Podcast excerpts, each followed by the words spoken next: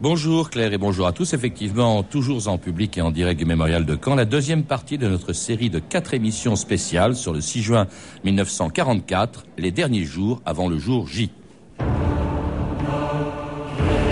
Communique number one. Under the command of General Eisenhower, Allied naval forces, supported by strong air forces, began landing Allied armies this morning on the northern coast of France.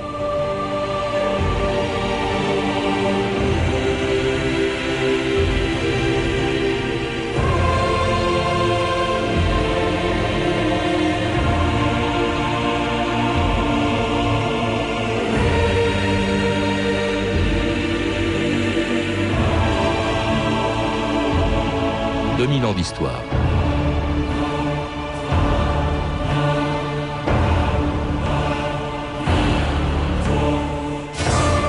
Le 6 juin 1944 ne se limite pas aux quelques heures du débarquement en Normandie. Pour qu'une telle opération réussisse et pour briser sur un front de 80 km la formidable forteresse que les Allemands avaient dressée tout autour de l'Europe, il a fallu mettre en œuvre des moyens considérables. Derrière les 150 000 Américains, Anglais, Canadiens et même Français du débarquement, il y avait une concentration de navires, d'avions et de matériel comme on n'en avait jamais vu dans l'histoire et sans lesquels l'opération Overlord n'aurait aurait pu devenir un désastre. Pour qu'elle réussisse, il a fallu, bien avant le 6 juin 44, le travail obscur de millions d'hommes et de femmes qui, dans les bureaux, les usines et les ports d'Angleterre et des États-Unis ou dans la résistance française, ont rendu possible la victoire des Alliés. Il fallait aussi le sens de l'organisation et de sang-froid de celui qui, en décembre 1943, prenait le commandement de la plus grande opération militaire de l'histoire, le général Eisenhower. Tout est prêt pour l'épreuve finale et décisive dans le monde entier. Je suis fermement convaincu que les soldats, les marins, les aviateurs et les populations civiles des nations alliées vont montrer une fois pour toutes qu'une démocratie debout peut devenir la plus formidable machine de guerre que l'on puisse imaginer. Bye, bye, bye, bye, a bond. And by and by, the bonds you buy will bring you victory. Jean-Bernard Moreau, Marc Potier, bonjour. Bonjour. Alors c'était le général Eisenhower au moment où, fin 43, il prenait le commandement de l'opération Overlord. Alors à ce moment-là, vous nous l'avez rappelé hier, les préparatifs du débarquement avaient déjà commencé, mais encore fallait-il en choisir la date. Et puis alors surtout, coordonner l'action de tous ceux qui y ont participé, directement ou indirectement. Et là, le rôle d'Eisenhower a été capital, Jean-Bernard Moreau. Oui, parce que le général Eisenhower était réputé pour être un officier d'état-major. Euh, ayant des grandes qualités d'organisateur, de planificateur, et il avait mis euh, ses talents euh, en lumière, notamment lors de l'opération Torche. C'est lui qui l'a commandé. Oui, c'est lui qui commandait donc ce débarquement en Afrique du Nord en novembre 42. Et euh, aussi bien les Britanniques que les Américains se sont ralliés à, son, à sa nomination comme chef d'état-major des, des, armées alliées et du corps expéditionnaire en Europe. Alors le 14 janvier 1944, donc cinq mois avant le débarquement, Eisenhower met en place un état-major, ce qu'on appelait le chef, le Supreme Headquarter dit le grand quartier général du corps expéditionnaire allié, qui était composé de sept personnes. Il y avait évidemment, puisque c'est une opération anglo-américaine avant tout, quatre Britanniques, dont un homme considérable qui était le maréchal Montgomery, le vainqueur d'El Alamein deux ans plus tôt, et qui alors euh, tout de suite décide de transformer un peu le plan qui était initialement prévu. À l'origine, il y avait, je crois, trois plages de débarquement euh, en Normandie. Là, il en rajoute deux pour élargir le front, je crois. Oui, euh, il considérait que le, premier plan qui, avait été imaginé par les responsables du COSAC était trop étriqué. En fait, le COSAC, c'est ceux, qui avaient imaginé, imaginé le, le, principe, le principe de, débarquement en Europe.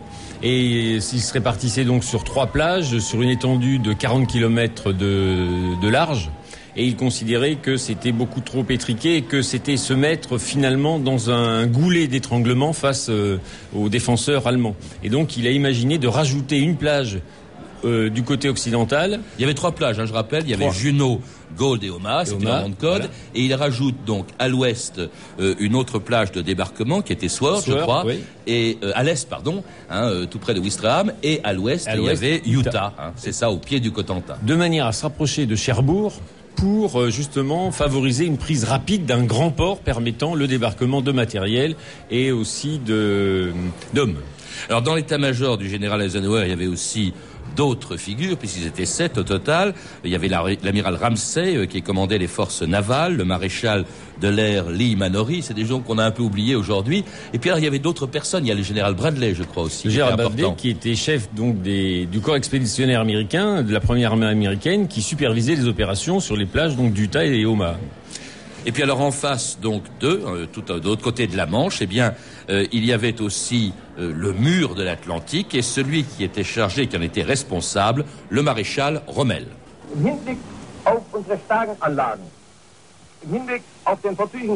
Compte tenu de nos installations fortifiées, compte tenu de l'excellent moral de nos troupes, du nouvel armement et des moyens dont nous disposons, nous pouvons envisager l'avenir avec la plus grande sérénité.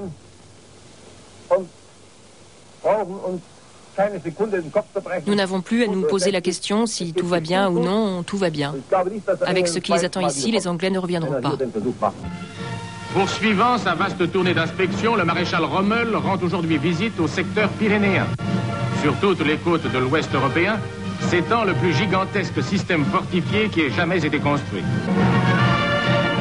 Du Cap Nord aux Pyrénées, des centaines de milliers d'hommes veillent. Si la guerre devait se déchaîner sur notre sol, des milliers de casemates seraient prêtes à croiser leur feu. Alors c'était une archive française de 1943, date à laquelle Rommel prenait le commandement des forces terrestres allemandes en Europe de l'Ouest et donc du mur de l'Atlantique qui, comme son nom l'indique, euh, ne défendait pas seulement les côtes de Normandie. D'ailleurs, les Allemands ne savaient même pas où les Alliés atterriraient. Euh, c'était un mur gigantesque. Disons que c'était une ligne de défense plutôt qu'un mur, parce qu'un mur, ça fait penser un peu à la muraille de Chine, c'est un mur continu, alors que là, c'est plutôt un système défensif qui s'étend sur 4000 km des côtes de la Norvège jusqu'aux Pyrénées. Mais ce mur est un, est un mur qui est loin d'être infranchissable, comme le laissait entendre la propagande allemande et aussi euh, vichiste.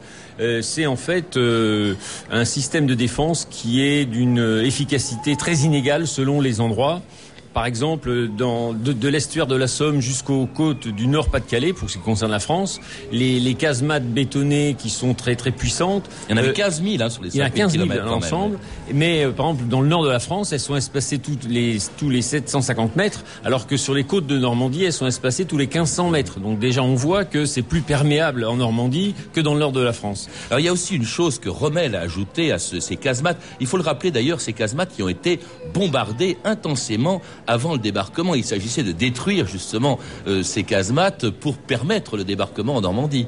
Oui, disons que c'était véritablement le, le, souci premier des, Alliés, c'était de détruire euh, toute la puissance de feu allemande qui, aux yeux des, Alliés, était quelque chose de de, très conséquent. Et en fait, on s'est aperçu que certaines casemates étaient même démunies de canons. Exemple, le plus célèbre, c'est la pointe du Hoc. Alors, cela dit, il y a beaucoup de villes normandes, de la côte normande, on l'a vu en les visitant hier, qui ont beaucoup souffert de ces premiers bombardements avant le débarquement. Alors, Rommel va y ajouter à ces casemates toute une série de, euh, de, matériel euh, étonnant euh, qui était sur les plages. Il y avait ce qu'on appelait les asperges de Rommel, qui étaient, de Rommel, pardon, qui étaient des pieux, hein, avec des, des mines au bout. Il s'agissait d'empêcher les barges de débarquement d'arriver. Il y avait aussi ce qu'on appelait les hérissons de Tchèque. Tchèque, oui. Jean-Bernard Moreau.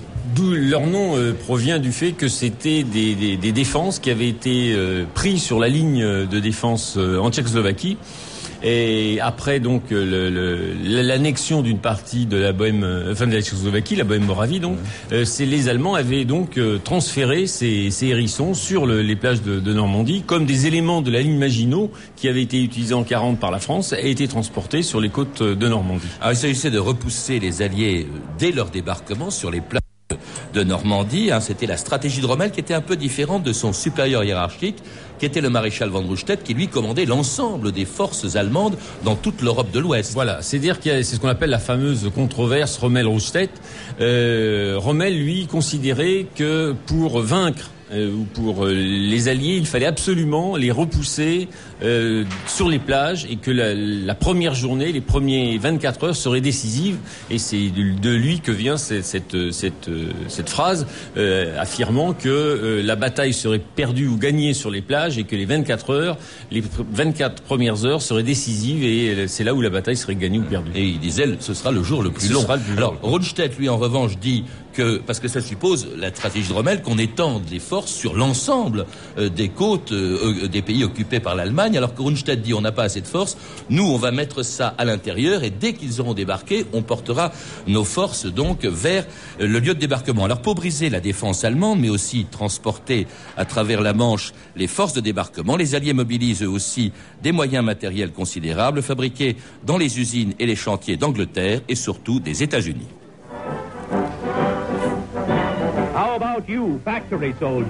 Qu'en est-il de vous, les ouvriers d'usine Des canons, des chars, des avions? Le responsable de la production, Donald Nelson, sait de quoi il parle. Notre unique mission est la suivante. Fabriquer assez de matériel de guerre pour écraser Hitler et les Japs. Et ceci dans les délais les plus courts. Nous en sommes loin. Nous avons besoin de plus en plus d'armes et nous en avons besoin tout de suite. Le facteur temps est primordial. Prenons un exemple. Une usine de mitraillettes équipe un régiment en un jour et demi. 36 heures de travail. Voilà pourquoi les heures comptent. Chaque minute compte. Every minute counts. We must be vigilant, we must be vigilant, American patrol. With arms for the Army, ships for the Navy, let this be our goal. We must be diligent, we must be diligent, American patrol. Protect our shoreline to the doorline of every native soul. We need this solidarity, or else divided we will fall. It means the popularity of peace and happiness for all. Behind this cause we must keep rallying, let there be no dilly-dallying. Keep us free from shilly-shallying, hard to freedom's call. On the land, in the air, on the sea, everywhere.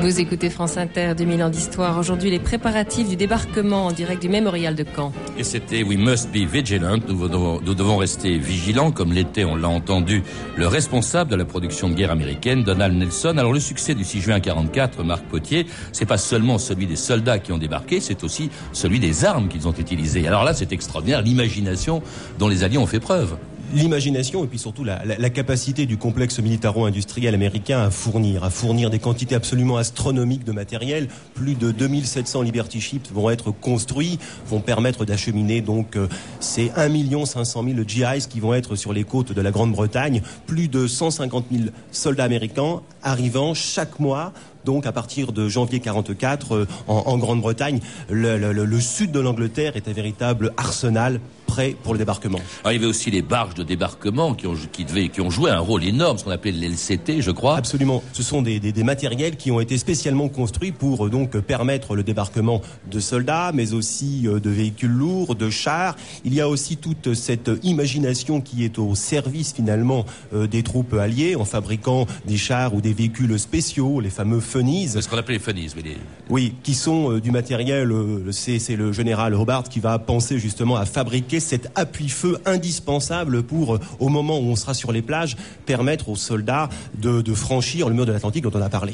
Alors il y a même quelque chose d'extraordinaire, c'est la fabrication en Angleterre de deux ports artificiels. Comme les Alliés avaient renoncé à débarquer dans un port, ils ont construit des ports, littéralement, euh, en Angleterre, qu'ils ont transportés à travers la Manche pendant, enfin juste après le débarquement, pour qu'ils puissent ravitailler euh, justement les forces de débarquement. Voilà, c'est la, la, la, grande euh, idée de construire ces deux ports artificiels. C'est Mulberry's, un Mulberry's A en secteur américain qui sera détruit après la tempête des 19, 20 et 21 juin 44. On, on les voit encore au large de On voit celui ouais. euh, au, au, large de la Romanche, le Mulberry B en secteur britannique. C'est un, un, complexe absolument exceptionnel, 500 hectares, euh, avec euh, le, le, matériel fait pour, selon les, les marées, monter et, et descendre et permettre en continu de débarquer des dizaines de milliers de véhicules, bien que il faut aussi dire que sans port artificiel, les Américains ont tout de même permis de débarquer deux fois plus de matériel qu'à Romans. Ceci étant, c'est vraiment quelque chose d'assez exceptionnel qui a été fabriqué. Mais alors, ce qui est exceptionnel aussi, c'est fabuleux, c'était euh, en, en, lisant vos livres, euh, Jean-Bernard Moreau et Marc Potier, c'est que les, les, ceux qui fabriquaient en Angleterre ce matériel, ces ports, ignoraient tout de leur destination. Ils ne savaient même pas ce qu'ils fabriquaient. Absolument, c'est toujours garder au maximum ce secret, faire que les, les, les travailleurs ne, ne savaient pas pourquoi ils fabriquaient, donc dans différents endroits. Et puis tout cela a été regroupé à la fin pour permettre euh, donc l'acheminement euh, à travers la Manche de ces ports artificiels. Toujours le secret. Alors le secret, justement, il a été bien gardé jusqu'au bout pour que les Allemands ne sachent ni comment, ni surtout où euh, le débarquement aurait lieu. Alors compte tenu évidemment de la quantité de bateaux et de troupes stationnés dans le sud de l'Angleterre, les Allemands savaient parfaitement bien que le débarquement aurait lieu, mais alors ils savaient pas où. Et c'est là qu'intervient une des plus fantastiques opérations d'intoxication de l'histoire, l'opération Fortitude, destinée à leur faire croire, à faire croire aux Allemands justement que euh, jusqu'à la dernière minute que le débarquement n'aurait pas lieu en Normandie. Alors il n'existe pas bien sûr euh, d'archives de, cette opération qui était secrète, mais cet extrait du film L'arme à l'œil montre bien en quoi elle consistait. En ce qui les concerne, les Allemands sont convaincus qu'il n'existe que deux possibilités sérieuses pour un débarquement allié en Europe. Et ils ont raison. En partant de l'East Anglia, ici, jusqu'au Pas-de-Calais, ou en partant de la côte sud de l'Angleterre vers les plages de Normandie. L'opération Overlord, elle, a choisi la Normandie. Sur ces photos, on peut voir les forces d'invasion alliées de Patton rassemblées en East Anglia. Que font le général Patton et son armée dans l'est de l'Angleterre? Il n'y a pas d'armée. Ces appareils sont des maquettes en contreplaqué. Tout ce dispositif doit tromper l'ennemi. Alors ce qui est extraordinaire dans le débarquement, c'est qu'on a fabriqué, on vient de l'entendre, une armée factice qui était commandée par le général Patton, qui était couvert de gloire déjà, euh, et là cela pour faire croire, il était installé dans l'est de l'Angleterre, euh, pour faire croire justement que le débarquement aurait lieu dans le Pas-de-Calais et non en Normandie. Euh, Jean-Bernard Moreau. Oui, disons que le, les chefs militaires alliés étaient véritablement obsédés par les fuites qui auraient pu avoir lieu, effectivement de, la part d'indiscrétion ou de propos qui auraient été tenus ou écrits par les soldats et donc euh, une grande information était dite aux soldats qu'il fallait pas qu'ils parlent, même à leur euh, père, à leur mère, à leur fiancé, parce que parler, ça pouvait tuer un camarade. Et donc il a été créé cette armée fantôme euh, faite de, carton-pâte. Beaucoup de, décorateurs de théâtre londoniens ont été mobilisés pour justement faire les peintures sur, sur ces, armes factices ou alors, euh, il y avait aussi des armes réformées qui, qui, étaient utilisées, notamment sur des barges qui étaient mises là. Et l'idée, c'était de donner soit euh, une information de débarquement sur euh, les, côtes du Nord-Pas-de-Calais, soit en, Norvège, disons, pour dégager le, le sud de... Mais dans, votre, livre, Le débarquement et la bataille de Normandie, euh, Jean-Bernard Moreau, il y a, même, euh, on voit quatre soldats qui soulèvent un char parce que les chars de cette fausse armée de Patton, ils étaient euh, construits en caoutchouc gonflé. En caoutchouc gonflé, les, chars, les camions exact, étaient tout à fait factices. Marc Potier? Oui, tout est faux, tout est mis en scène. Il y a même en, mai 44 un, un faux Montgomery qui est un acteur euh, qui va jouer donc Montgomery étant euh, à Gibraltar. Et tout est fait donc pour vraiment persuader oui persuader que euh, eh bien les principaux chefs et notamment Patton si Patton est le patron de cette fausse armée et Patton étant réputé comme le meilleur des généraux alliés eh bien tout est fait pour faire croire que l'on va véritablement débarquer dans le nord Pas-de-Calais et non pas en Normandie. Mais il y a des millions d'hommes et de femmes qui préparent le débarquement et combien de personnes étaient au courant du lieu? Euh, et de la date. Euh, enfin, la date, peut-être, je crois, personne en réalité, parce qu'il ça dépend de la météo, on le verra, mais du lieu du débarquement. Bah, c'est un tout petit groupe, hein, c'est ultra, ultra secret, ultra défense, c'est Baringot. Euh, c'est vraiment l'état-major, c'est le chiffre, et puis un entourage. Mais tout est fait pour que, au maximum, aucune fuite ne puisse couler, ne puisse permettre donc aux Allemands de savoir où et surtout quand. En tout cas, ce secret de cette opération envers l'ordre est bien gardé jusqu'à la dernière minute et ce n'est que quatre jours avant que ce débarquement se produise que le général de Gaulle est au courant et mis au courant par Churchill de son imminence. La revue de texte Stéphanie Duncan. Oui, le 2 juin 44, de Gaulle, qui se trouve à Alger, reçoit un message de Churchill le pressant de venir à Londres. Venez le plus tôt possible et dans le plus profond secret, c'est dans l'intérêt de la France. En de Gaulle comprend que le jour J approche et il décide donc de partir. Il ne faut pas, dit-il, qu'on puisse dire que la France était absente du quartier général dans l'assaut de l'Europe. Mais De Gaulle est méfiant. Hein. Il se sent mis à l'écart depuis longtemps par Roosevelt, le président américain qui parle de De Gaulle comme un fanatique, une nature fasciste. En effet, pour lui, euh, c'est un homme sans légitimité démocratique. La souveraineté réside dans le peuple, affirme Roosevelt. Aussi longtemps que 90% du peuple français ne sont pas libres d'exercer leurs droits politiques, aucun individu ou aucun groupe ne sera reconnu par les États-Unis comme le gouvernement de la France. du côté anglais, Churchill reconnaît à De Gaulle de la grandeur, mais son obstination euh, l'agace aussi. Hein. De Gaulle est un homme d'esprit fasciste, dit-il parfois. Alors pourtant, début juin 44, l'opinion anglaise est de plus en plus favorable à De Gaulle. Aux États-Unis aussi, il a des soutiens. Pour le général Eisenhower, par exemple, il est indispensable que De Gaulle soit consulté pour réussir le, débarquement. Il écrit en effet à Roosevelt De Gaulle contrôle les seules forces militaires qui puissent prendre part à l'opération, allusion à la résistance. En conséquence, du point de vue purement militaire, nous sommes tenus de traiter avec lui seul. C'est donc dans ce contexte que De Gaulle arrive en Angleterre le 3 juin. Churchill lui annonce l'imminence du débarquement et lui demande d'engager avec les Britanniques et les Américains des discussions sur l'administration future de la France quand elle sera libérée. Et là, De Gaulle explose. Pourquoi semblez-vous croire que j'ai à poser ma candidature pour le pouvoir en France? Le gouvernement français existe. Je n'ai rien à demander dans ce domaine aux États-Unis d'Amérique, non plus qu'à la Grande-Bretagne.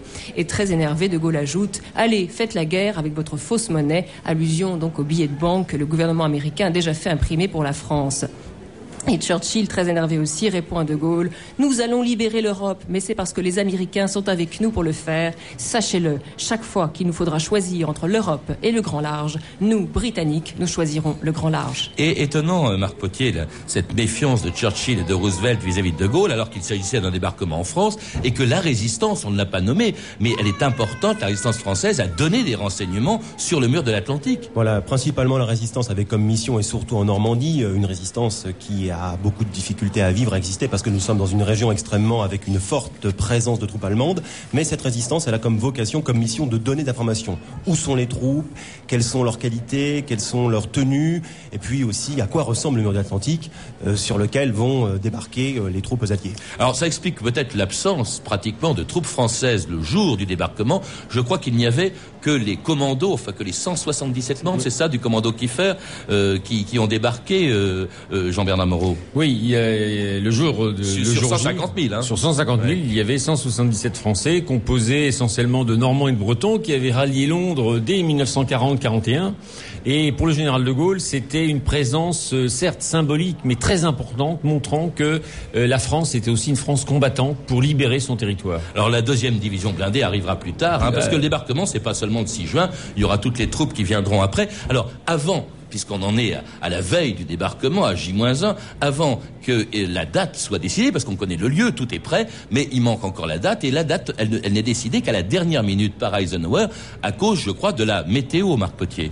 Oui, une météo qui est très importante. Euh, les, les, conditions météo vont aussi contribuer à cet effet de, de, surprise au début du mois de juin. On sait très bien, et les météorologistes britanniques, le groupe Captain Stag est vraiment très très puissant. Ils savent qu'il y a vraiment des conditions exécrables, mais que l'on aura une fenêtre d'accalmie, une fenêtre de beau temps à partir du 5 et 6 juin, et cela va contribuer à ce que la décision soit prise, que véritablement on va débarquer au départ, c'était prévu le 5 juin, mais finalement, c'est repoussé au lendemain. Et le groupe Captain a dit, on y va. Et ce Sky Eisenhower, reprenant, dira, let's go, allons-y. Parce qu'il y avait la météo, il y avait aussi le fait qu'il fallait débarquer à mi-marée, hein, je crois. Oui. Euh, c'est la spécificité de ce débarquement, c'est que les autres débarquements avaient eu lieu de nuit et à marée haute, et celui-là a eu lieu à l'aube et à mi-marée. Et c'est ça a été un des éléments de surprise euh, du côté allemand, euh, qui certes s'attendait un petit peu à voir des débarquements sur, le, sur les côtes nord de la France, mais certainement pas ce jour-là, vu les conditions climatiques, et surtout à cette heure-là. D'autant plus d'ailleurs que ce jour-là, Rommel part en Allemagne. Il est tellement sûr qu'il n'y aura pas de débarquement le 6 juin que le 5, il part en Allemagne pour l'anniversaire de sa femme. Pour l'anniversaire de sa femme et pour essayer de rencontrer Hitler pour trancher le différent qu'il a avec euh, et euh, les troupes qui ont été euh, beaucoup sollicitées euh, pendant le mois de mai à cause des alertes aériennes ont quartier libre ce jour-là. Alors quand est-ce que Eisenhower prend la décision? À quelle heure à peu près? À 14 heures et dans son état-major Et dans, dans, son état-major, il est à peu près le seul euh, à véritablement euh, prendre cette décision et euh, non sans inquiétude quant à la réussite, mais il se dit que c'est maintenant ou jamais et donc il donne le feu vert pour le débarquement. Une décision historique qui déclenche donc la première opération du débarquement, le décollage des Américains des 82e et 101e Airborne qui devaient être parachutés sur le Cotentin. Jean-Bernard Moreau et Marc Potier, merci. Écoutez ce qui fut le premier premier reportage justement sur le débarquement en Normandie, enregistré en Angleterre au moment où décollaient les premiers avions de l'opération Overlord. The first aircraft that is going to lead the very front in the early hours of tomorrow morning is turning onto the end of the tarmac to make its takeoff. A graceful machine quel bel avion qui va s'envoler rempli de parachutistes, emportant peut-être les espoirs, les peurs et les prières de millions de gens de ce pays qui dorment encore, ignorant tout de cette puissante opération.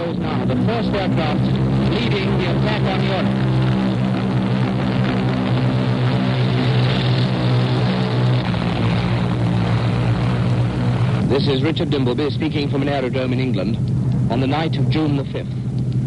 Je vous parle d'un aérodrome en Angleterre le soir du 5 juin. Et voilà que décolle le premier avion transportant les premiers parachutistes qui vont atterrir en Europe demain matin pour le début de notre grande attaque.